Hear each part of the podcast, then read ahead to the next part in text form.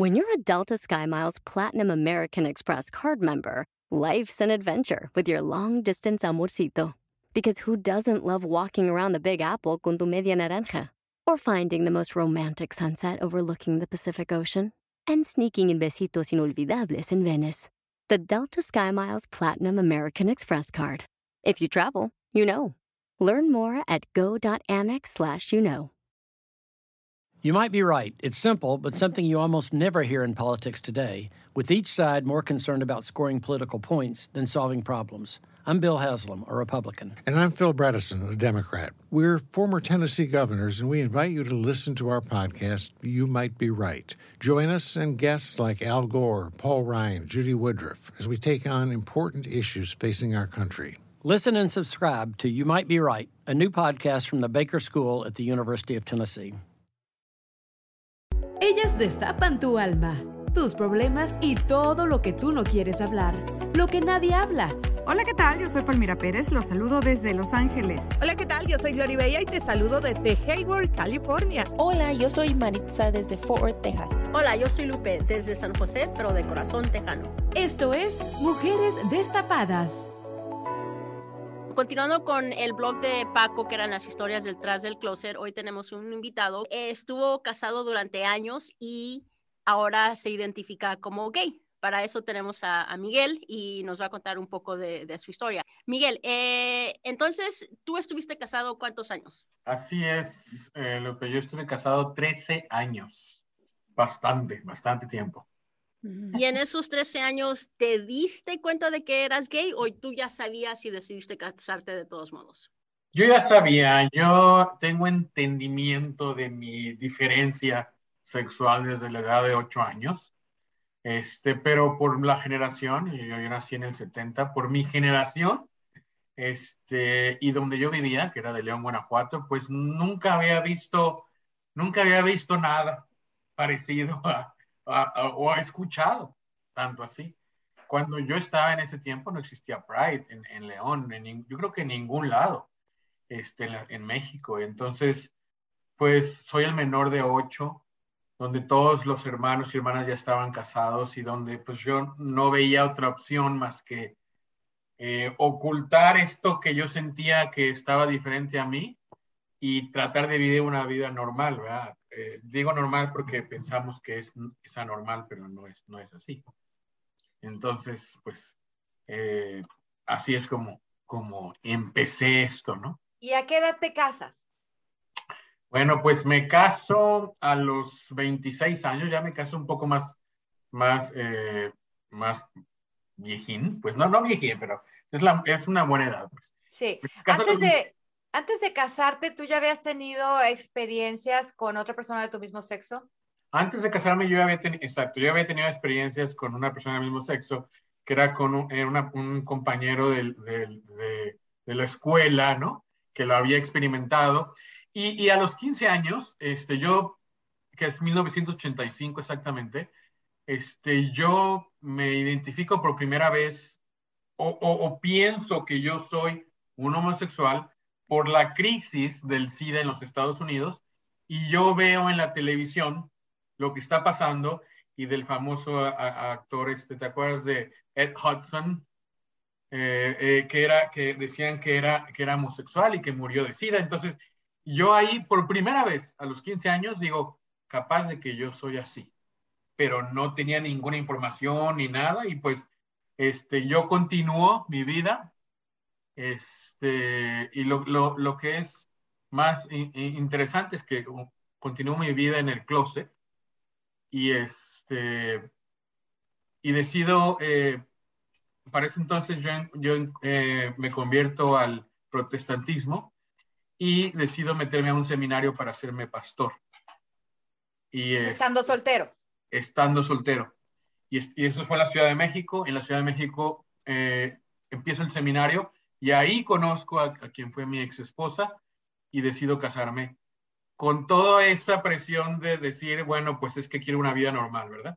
Claro, pero aún así irte al seminario ya implicaba no casarte, irte al seminario implicaba ya dedicar tu vida a la religión, ¿no? No, pero este, este seminario protestante y el seminario protestante que es cristiano, este, te permite a los, a los pastores casarse. Entonces, este, no había esa, no hay, hay esa diferencia.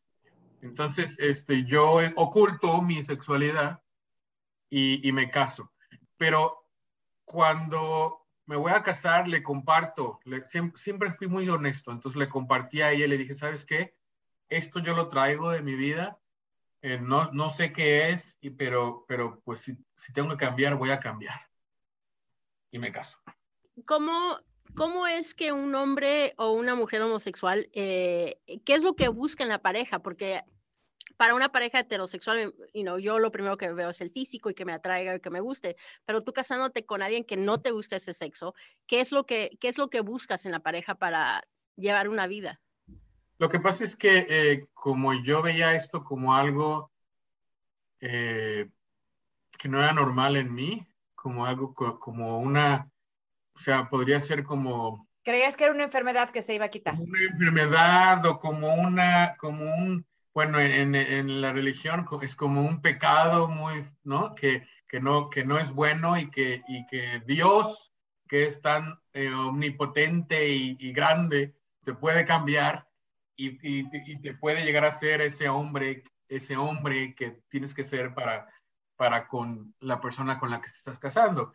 Y, yo, yo digo que sí me enamoré de ella eh, mucho, este, pero, pero eh, vivimos como si fuéramos que, teníamos relaciones y todo, ¿no? O sea, eso no implica el que no haya podido estar con ella, pero llegó un momento en que, en que éramos como los mejores amigos viviendo juntos y los roommates, ¿no? ¿Pero seguían teniendo relaciones sexuales? Sí, sí, teníamos, sí, claro. Yo, no, yo, yo durante, cuando estuve casado, yo fui totalmente casado a ella, totalmente fiel a ella y totalmente fiel al matrimonio que estaba creyendo que era la solución para mi vida. O sea que mientras que estuviste casado con una mujer, nunca tuviste una relación homosexual como la tuviste antes de casarte.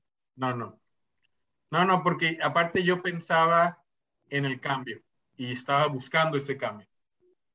Y eventualmente eh, también busqué a lo que es la terapia, este, esa terapia que, te, que supuestamente cambia. Este, ¿Qué terapia es esa? Es la, eh, tiene un nombre, pero se me, se me, se me fue ahorita. Que muchos, que muchos eh, ahorita se están, por ejemplo, el, el, gobierno de Yucatán la acaba de, la acaba de, de prohibir, este, que es eh, todas estas organizaciones que hacen, que existen aquí en los Estados Unidos, que, que se llaman ex-gay ministries, que son este, terapias reconstructivas, creo que son, que es cambiar a todas esas personas que no tienen el deseo de ser homosexuales, cambiarlos para hacerlos heterosexual. Pero eso es algo que, que, ya se ha comprobado que es, que es, e, es, es imposible y que no es, eh, o sea, porque no es una enfermedad, no es algo, es algo con la cual nacimos todos nosotros, ¿no? Entonces... Y pasan 13, pasan 13 años de casado y, y ¿qué dices? Esto no se me quita, mejor me voy a seguir siendo lo que era antes. No, no, pues no, fue todo un proceso. No, no, no fue así nada más de que enchilame otra, como decimos en México. Eh, fue todo un proceso eh, de vino porque, pues, después de muchos años de querer buscar el cambio, de ver todas las posibilidades y habidas y por haber, de tomar consejería, de, de todo, me doy cuenta que sigo, que me sigue atrayendo el, el hombre y entonces este, un día pues decido que ya, que, ya, que ya tengo que hacer un cambio, ¿no? Y entonces hablo con mi ex esposa y, se hace la decisión de, de, separarnos y yo de, de salir del, del closet. Que, que, eso implicó el que ya no podía ser pastor, porque yo era pastor, eso ya fue aquí en Estados Unidos. Yo era pastor de la Iglesia Metodista Unida United Methodist Church. Y, este, y eso implica que ya no iba a poder ser pastor. Entonces, eh, en el 2010, a los 39 años de edad, este, decido eh, salir del closet, separarme, divorciarme y también salir de la iglesia. Eh, Miguel, ¿cómo te afectó, o sea, ya en, en, lo que es tus amistades que tenías con tu esposa? ¿Sentiste que mucha gente te dio la espalda sabiendo Ah, ya cuando saliste de closet o al, al, revés, encontraste mucho apoyo de, de, esos amigos? Este, al principio fue difícil eh, con mi esposa y su familia, pero yo te puedo decir que a través de estos años ella ha sido un, uno de los grandes apoyos para mí. Este, yo tengo una relación muy cercana con sus hermanos, hasta de amistad, y los sigo viendo y nos, y nos seguimos hablando y, y, tenemos una relación muy, muy fuerte. Yo a mi ex, este, ya se volvió a casar y conozco a su, a su esposo. Y la última vez que la vi fue en octubre del año pasado, que nos fuimos a cenar. Ella vive en Nashville, yo vivo aquí en Birmingham, y fuimos a cenar juntos. Entonces, la amistad con ella continuó muy fuerte. Yo creo que esa es una de las cosas que, que, que decidimos también separarnos porque teníamos una amistad muy bonita y dijimos, ¿sabes qué? Pues mejor nos liberamos y cada quien hace su vida y seguimos con esa amistad, ¿no? Este, en cuestión de, mis amigos o de mi familia, mi familia es muy, abierta. Mi familia, en personal, mis, hermanos, todos, y ellos han sido un apoyo también muy, muy grande. No he tenido ningún problema, mis amigos igual. Los únicos, ha habido, hubo gente de, la iglesia que, sí este, me dio la espalda y que para ellos sigo viviendo, yo sigo viviendo en pecado. Este, pero hubo otros eh, también dentro de la iglesia que no, que, que, me aceptaron muy bien y con ellos continué la amistad. Yo siento que como, como hombre latino, gay, mi salida del closet fue mucho, muy fácil. Fue más difícil para mí aceptarla que, que, que toda la bienvenida que recibí y todo el apoyo que recibí al, al salir. Miguel, eh, después de que pasa esto y que decides salir de closet y le dices a tu esposa, me divorcio porque sabes que pues lo gay no se me quitó, ¿no? Ya me doy cuenta que, que sí soy gay, que no es ninguna enfermedad y sí soy gay. Eh, ¿Has conocido otra gente que había estado en tus mismas circunstancias? Pues fíjate que, que, que conozco muchas personas que, que están casados y que siguen en el closet, ¿no? Y que les cuesta mucho trabajo salir. Este, yo, y sobre todo, ¿no? Y no digo que sobre todo de todas las edades. Claro. Yo creo que, yo, yo creo que todavía siendo, sigue siendo, a pesar de, de, todos los cambios que ha habido, a pesar de que ahora en México, por ejemplo, se celebra el Pride por todos lados y que ha habido muchos cambios y muchos eh, eh, estados que están haciendo cambios, a pesar de que aquí en Estados, Estados Unidos también, ¿no? Estamos viendo muchísimos cambios, muchísimas cosas. Este, el... Eh, hay mucha gente que todavía sigue en el, en el closet y mucha gente casada que sigue en el closet. ¿Tuviste hijos? Yo no tuve hijos, no, no tuvimos, eh, eh, no, tu, no pudimos tener hijos, entonces pues, ay, perdón. No, no importa, pero sí, sí buscaron tener hijos. Sí, sí buscamos tener hijos, pero no pudimos tener hijos. Entonces, este, no, hasta ese punto pues no hubo ningún problema. Miguel, me, me, me causa mucha, yo nunca había escuchado la, las, las terapias, este grupo de terapias, ¿cómo dices que se llaman ministros gays? Este, déjame, no, tienen un nombre en especial, eh, eh, en, en, Estados Unidos es ex-gay ministry. ¿En qué consisten esas terapias? Sí, pero es el cambio, ¿no? De, de hacer de una persona, que una persona gay se convierte en heterosexual. Entonces, este, yo te puedo decir que que yo iba a una, a una organización que se llamaba Éxodos, Éxodos Internacional y Éxodo era muy grande aquí en, los Estados Unidos y este, tenía varios eh, centros de, de, de, consejería en todos los Estados Unidos. Yo iba a uno que estaba en Memphis, Tennessee, y ahí lo que te hacían es dar mucha eh, terapia ¿Pero en qué consistía esa terapia? ¿Qué, qué te pues decían? terapia psicológica, o sea, te, te, te, había mucho eh, terapia, o sea, lo que es la terapia de, de buscar tus, eh, tus heridas y por qué. Mucha, muchas veces era que te decían que porque te habías tenido este, mal, mala relación con tu papá o mala identificación con tu papá. Que, que yo en realidad, pues yo decía, bueno, pero pues yo me llevo muy bien, yo me llevo, llevo muy bien con mi papá, ¿por qué dicen eso? Otra cosa que te hacían hacer es que te hacían que, eran cosas muy ridículas, ¿eh? Pero pues ahí les va, que nos juntáramos, que nos juntáramos con hombres varoniles para que se nos pegara su masculinidad, que jugáramos deportes como básquetbol y fútbol americano para que esa testosterona este, como que se pegara en nosotros y nosotros pudiéramos experimentar eso, este, que, que, que, te, que mucho de nuestro trauma venía por la falta de padre en nuestras vidas o, o por algún abuso, algunos decían que por un abuso también pasaba eso, o porque te identificabas más con tu madre. Eran, eran unas terapias medias, medias, este, eh, lógicas, sí, totalmente lógicas. ¿Y los, que, y los que impartían esa terapia, ¿quiénes eran? ¿Eran, hombres heterosexuales? ¿Eran ex homosexuales? Ex homosexuales que habían cambiado y que ya llevaban una vida heterosexual y que entonces ellos se habían dado cuenta que esto era un pecado, porque la mayoría de estos eran, eran, eran este, ¿cómo se llama? Eh, organizaciones cristianas, ¿no?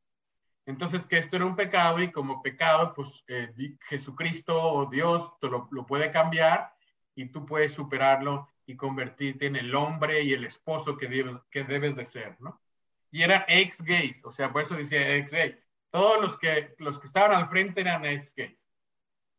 Pero, pero si tú buscas ahora Éxodos Internacional, los, los fundadores de Éxodo hace como serán como 10 años, yo creo, o, o menos, eh, pidieron perdón a toda la comunidad LGTB porque se dieron cuenta que lo que estaban haciendo estaba mal y muchos de ellos eh, aceptaron otra vez su, su homosexualidad y ahorita están viviendo una vida homosexual. ¿Cómo era un día normal en, en tu vida de casado? O sea, me, no sé, eh, luchabas contra tus sentimientos todos los días o no pensabas en ellos, los escondías? Eh, ¿Cómo era? No, fíjate que yo pensaba, yo pensaba mucho, ¿no? Este, pues un día normal, pues, o sea, es un día normal de pareja, pero, pero yo eh, me, me, ponía a pensar mucho eh, siempre eh, cuando iba caminando en la calle, yo, yo en mi, en mi mente jugaba con mi mente y decía, a ver, Miguel, vamos, vamos a ver cuántos hombres te gustan en la calle y cuántas mujeres te gustan. Y eso era un ejercicio que hacía yo mucho. Y al final del día me daba cuenta que me gustaban más hombres que mujeres. Entonces, este, ahí es donde yo, yo también jugaba, como que sabía que todo lo que estaba queriendo hacer no estaba funcionando. Y hablando bajo ese punto, ¿cómo es que tenías relaciones sexuales con tu esposa que era mujer? si al final del día descubres que te gustaban más los hombres que veas en la calle que las mujeres? Pues yo creo que era, para mí era como el deseo muy grande de poderla complacer, porque yo, porque yo me sentía que, que no era, es, que no estaba, o sea, que no era ese hombre completo que ella necesitaba. Y entonces, en mi deseo de complacerla, yo hacía todo lo posible para estar con ella y la complacías a ella, pero no, tú no, te, complacías. no te puedo decir que a lo mejor era perfecto, no, no era perfecto, ¿no? Claro. Y este, y eh, creo que, que, muchas veces fue más como, como te dije, ¿no? Como dos amigos eh, viviendo juntos que se querían y, y, que disfrutaban estar juntos y viajaban y por todo eso, ¿no? Y pero también como ella era una mujer como ella era una mujer también eh, que había crecido bajo la religión cristiana, donde, donde todo esto también es pecado, donde el matrimonio es para toda la vida, donde el divorcio no existe. O sea, para mí el divorcio no era, no era, no era una opción. O era salir del closet, o era, o era este, seguir casado, o no poder más con mi vida y acabarla, ¿verdad? Que, que, eso fue lo que llevó a salir de closet, una crisis muy fuerte que me llevó a, a un momento de, de, querer terminar con mi vida. O sea, que llegaste a pensar hasta en el suicidio. Sí, sí, totalmente, porque para mí no existía la opción de salir de closet. Tocante eso de que, de que te querías quitar la vida, este, e, entonces fue, fue traumático eh, vivir así y a qué punto o cómo fue esa decisión, cómo fue que, que, llegaron a esa decisión donde tú dijiste, ya no puedo más, hasta aquí yo llegué, ya no puedo más. ¿Qué fue ese botón? Sí, mira, este, a través del, todo, de este tiempo yo tenía crisis, ¿no? Crisis emocionales, que a través de los años empezaron a ser cada vez más más, este, más cercanas. No, a la vez, a lo mejor tenía una crisis cada una vez al año, pero a través del tiempo y de mi crecimiento empezaron crisis cada seis meses y después cada tres meses. Y después ya era como una constante crisis desde de no saber qué onda. En el, en el 2004, este, eh, en una crisis muy fuerte, yo entro a, un, a este ministerios de, para que me ayude, ¿no? Para cambiar y estoy en terapia por dos años, lo cual que también ella como esposa iba también a la terapia. Y al término de esos dos años, cuando ella va a una terapia, llega conmigo con mucho, con mucho dolor, con mucho odio. Y entonces me dice, sabes que no puedo vivir contigo en este momento y nos separamos por tres meses. En esos tres meses llegó una amiga, pastor, que ahorita es pastora de una iglesia metodista, llegó una amiga y me dijo, Miguel, este, debes de salir del closet. Ella como que, eh, no, yo no le había dicho a mucha gente, pero ella como que supo. Y entonces llegó a hablar conmigo y me dijo, yo, yo sé lo que estás pasando y tienes que salir del closet. Y ella me cuenta su historia. Ella estaba casada también. Ahí es cuando, e, esta es la otra historia que yo sabía. Ella estaba casada y, su, su ex esposo este, salió del closet y, se volvió a casar, pero tienen hijos en común.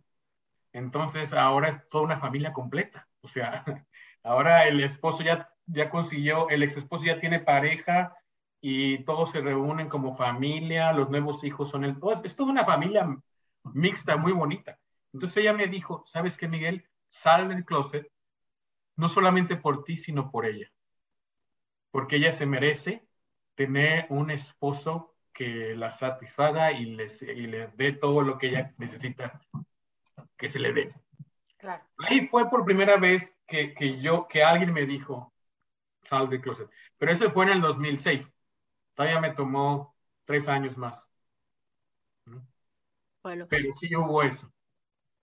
Eh, yo tengo una pregunta para Palmira y, Maritza. Eh, yo no estoy casada, pero digamos que, you know, los esposos de ustedes un día salgan y les digan, ¿saben qué? Soy gay. ¿Cómo lo tomarían ustedes? ¿Lo apoyarían? ¿Los apoyarían? Pues yo creo que yo creo que sí, o sea, ¿qué vas a hacer? ¿Lo vas a agarrar y le vas a cortar la cabeza? No, tienes que respetar, ¿no? Y más si has vivido con él tantos años, eh, no te queda de otra, ¿no? Porque igual puede pasar de mi lado, igual un día amanezco y digo, pues saben que soy lesbiana, ¿no? ¿No? O sea, voy a pasar por los dos lados. Entonces, eh, y como dice, como dice Miguel, no es, no es ninguna enfermedad. Pues lo intentó, ¿no? Y, y, pues no, no pasa nada, simplemente pues se divorcia uno para que cada quien busque su felicidad, ¿no? Porque lo que tú quieres es tener eh, tu otro complemento y en este caso pues no va a ser un homosexual, sino va a ser, va a ser un heterosexual. Eh, es, es, lo que yo pienso, no sé tú, Marisa. Sí, no, sí estoy de acuerdo de que porque sí, sí puede suceder en, en, en los matrimonios, pues puede ser común y, y no, no de estar con la mente cerrada, como dice Miguel, tener la mente abierta, que si algo así pasara o hasta entre mi familia, si pasara ahí, mm, pues apoyarlos, porque como dice Palmira, pues ya no hay nada más que hacer, pues nada más aceptarlos y quererlos y, y, yo, y yo creo que seguir. y yo creo, yo creo que es, que es hasta mejor que sean honestos, porque dejan de sufrir ellos y deja de sufrir uno porque uno como mujer, obviamente me imagino que siente uno el rechazo, siente uno cómo trata a los hombres diferentes que a como te tratan a ti, eh, no te tienen las mismas atenciones, ¿no? Entonces es, es, un infierno el que estás viviendo en ese matrimonio, pues es mejor hablar las cosas claras y decir cada quien agarra su rumbo. Y, y una de las cosas que, que, yo hablé con mi ex es que, es que cuando estaba el momento de la crisis más fuerte, que ya decidí yo decir, ya no puedo más, necesito necesito eh, hacer un cambio en mi vida. Ella, ella me dijo, y eso para mí me ayudó muchísimo, porque si no me hubiera dicho eso, a lo mejor no me, no me siento tan, tan seguro de mí. Ella me dijo, Miguel, yo he visto cómo has, has querido cambiar, yo he visto cómo has querido ser lo que no puedes ser, y yo nomás te quiero decir que ahorita, ahorita en este momento te libero, y, y si tú llegas a tener una pareja, esa pareja será bienvenida en mi casa. Lo que me dijo ella, eso que me dijo ella. Fue una liberación para ti. Fue la liberación para mí. y, no te digo que fue fácil, ¿verdad? Porque el camino de, redescubrirme ya como, como eh, openly gay, abiertamente gay, pues ha sido todo un camino, ¿no? no ha, sido todo un proceso y todo este, eh, en todos estos años, pero fue el comienzo de una liberación que no me arrepiento y que, y que en cierta forma pues fue parte de mi historia y es, es la, la, la, tengo como una historia y tengo muy buenos amigos con ellos que se han quedado, con mi ex y con sus, sus hermanos, que mira, este, uno de sus hermanos vive en la Ciudad de México. Hace, en el 2018 fui yo a la Ciudad de México con mi madre y un sobrino y el hermano de, de mi ex nos invitó a los tres a cenar y él pagó. Entonces, hasta a ese, a ese nivel de, personajes son esta familia que, que yo me siento muy eh, honrado y muy bendecido por tener este tipo de, de, apoyo, porque en realidad los que no me apoyaron fueron los fanáticos religiosos. ¿Crees que a este punto deba de cambiar algo en la religión para aceptar a las personas homosexuales o ya se están liberando más? Yo creo que ya se están liberando más, pero ha habido, por ejemplo, la Iglesia Metodista Unida ahorita está en una batalla como, como iglesia y están viendo que a lo mejor se van a, eh, se van a dividir los, los que creen en, en, en, tener pastores eh, de la comunidad LGTB y los que no. Entonces, pues yo creo que, que los que se abran van a tener es, más posibilidades eh, de, de, poder eh, tener gente que venga a sus, a, sus, a sus reuniones que aquellos que sigan este, en contra. En contra y encerrados y pues, tú sabes, todo lo que la religión hace, pues, ¿no? Y Miguel, y esto, hablando de, la parte religiosa, ¿verdad? Que, pues a fondo de todo esto es, fue, la religión este, que te motivó a quedarte en el closet. Cuando ya saliste del closet, ¿qué, ¿cómo sentiste tú hacia la religión, hacia tu fe?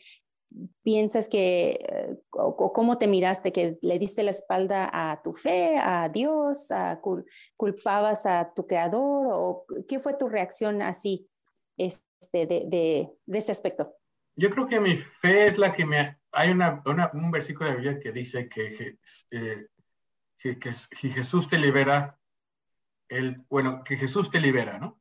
Entonces, este, yo, yo siento que Jesús me ayudó a liberarme eh, a liberarme para ser eh, yo eh, esta persona que soy ahora, ¿no? Pero, pero en todo este transcurso, cuando, cuando mis líderes me dicen, la puerta está abierta para que te vayas, este, sobre todo la, la reacción de este liderazgo fue que me marca a mí mucho y me hace, y me hace decir, o sea, esto, esto de la religión institucional es algo que yo no creo y, y la mera verdad, ¿cómo puede ser que, que eso que ellos eh, practican del amor incondicional ahora resulta que siempre no? No, y que te digan, la puerta está abierta para que te vayas cuando tú no estabas violando niños y hay tantas religiones en las que se ocultan para violar menores, ¿no? Exactamente. Entonces, bueno, pues eh, eh, me dicen, está la puerta abierta y, sal.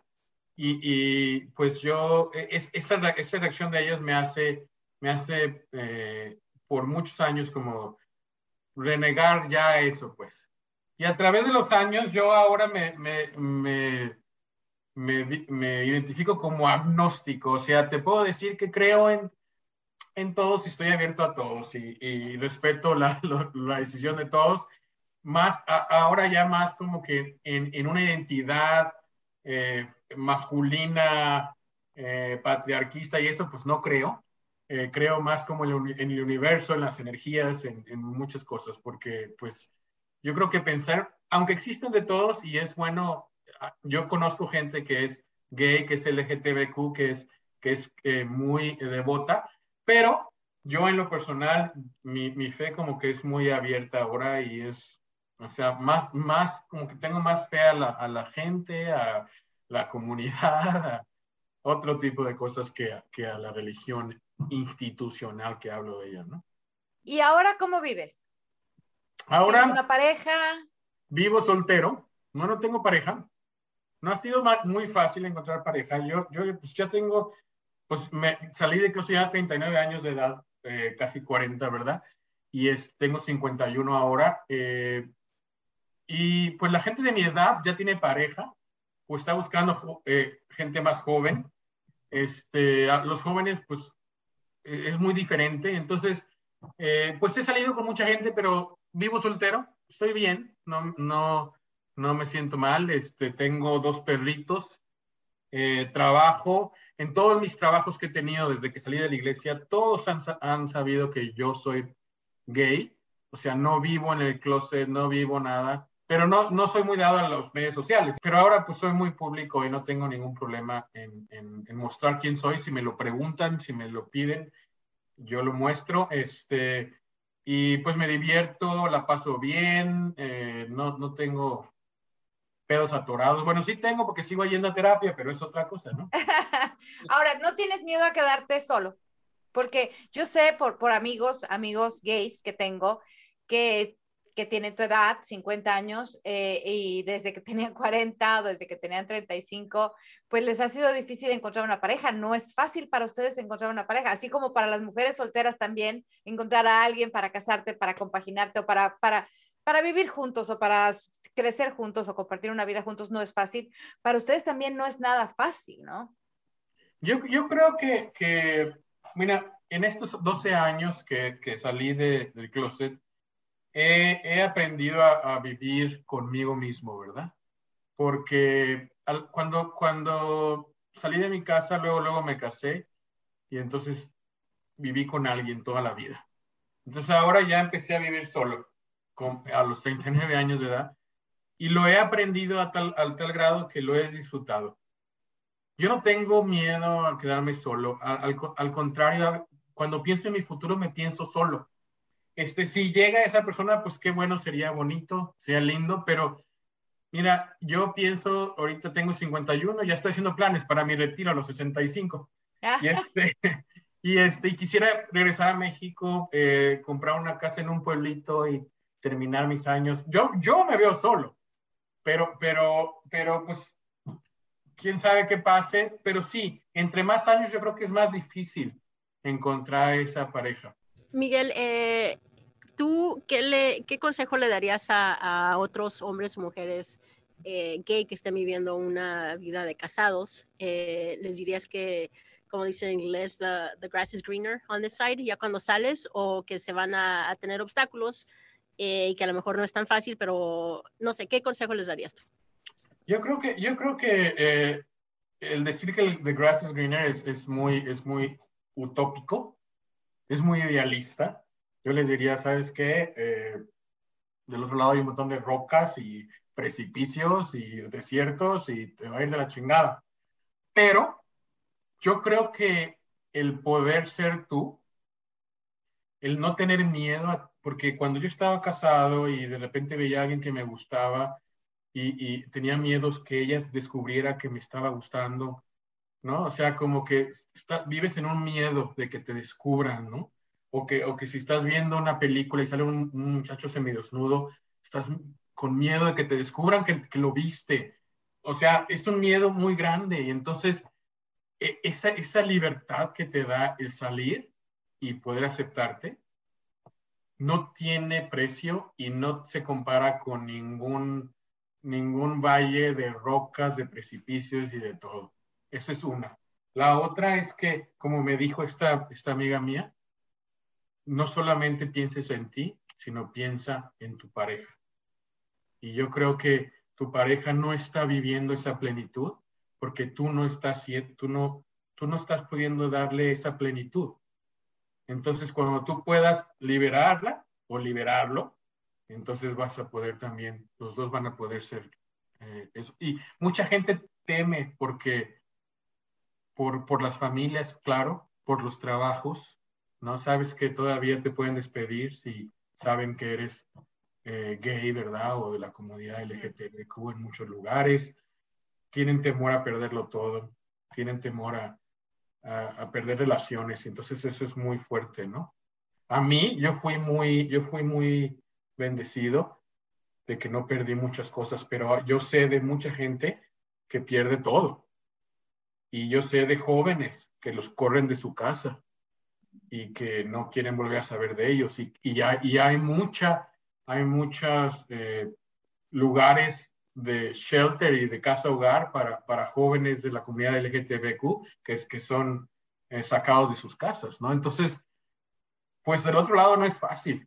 Y, y, no es fácil tampoco dentro de la misma comunidad. Hay mucho prejuicio, hay mucho racismo, hay mucho eh, eh, transfobia, hay mucho bifobia dentro de la comunidad, hay mucho saicismo, o sea, de si eres gordito, si eres flaco, hay un montón de cosas, estamos como, es, toda una, es todo un, conflicto. Porque dentro de la misma comunidad LGBT también han sufrido, ha sufrido muchas transformaciones, ¿no? Ya no es el clásico gay homosexual de antes, por así decirlo, ¿no? Ahora ya hay de, diversos grupos, maneras y ramificaciones.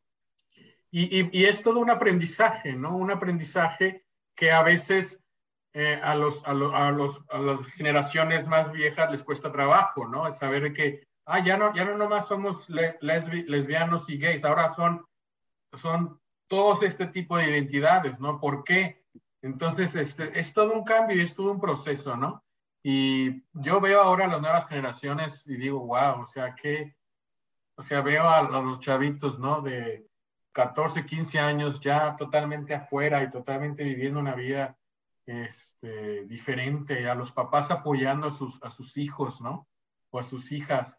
Y yo digo, wow, o sea, ¿hasta dónde hemos llegado? Todavía falta mucho, todavía falta mucho, pero yo creo que se ha avanzado muchísimo. Bueno, pues gracias Miguel por tus consejos eh, a las personas que todavía siguen en el closet o incluso que estén casados y que no, no sepan o no tengan idea de cómo, cómo salir. Muchas gracias. Pues gracias por su tiempo, fue muy interesante y espero que pues les sirva a algunas personas, ¿no? Y que, y que no sean tan recios con, con este, con este, con las personas que están pasando por este, por este cambio, porque no es fácil. Gracias, Miguel. Ha sido un podcast de, mucho aprendizaje para nosotros. Muchas pues, gracias.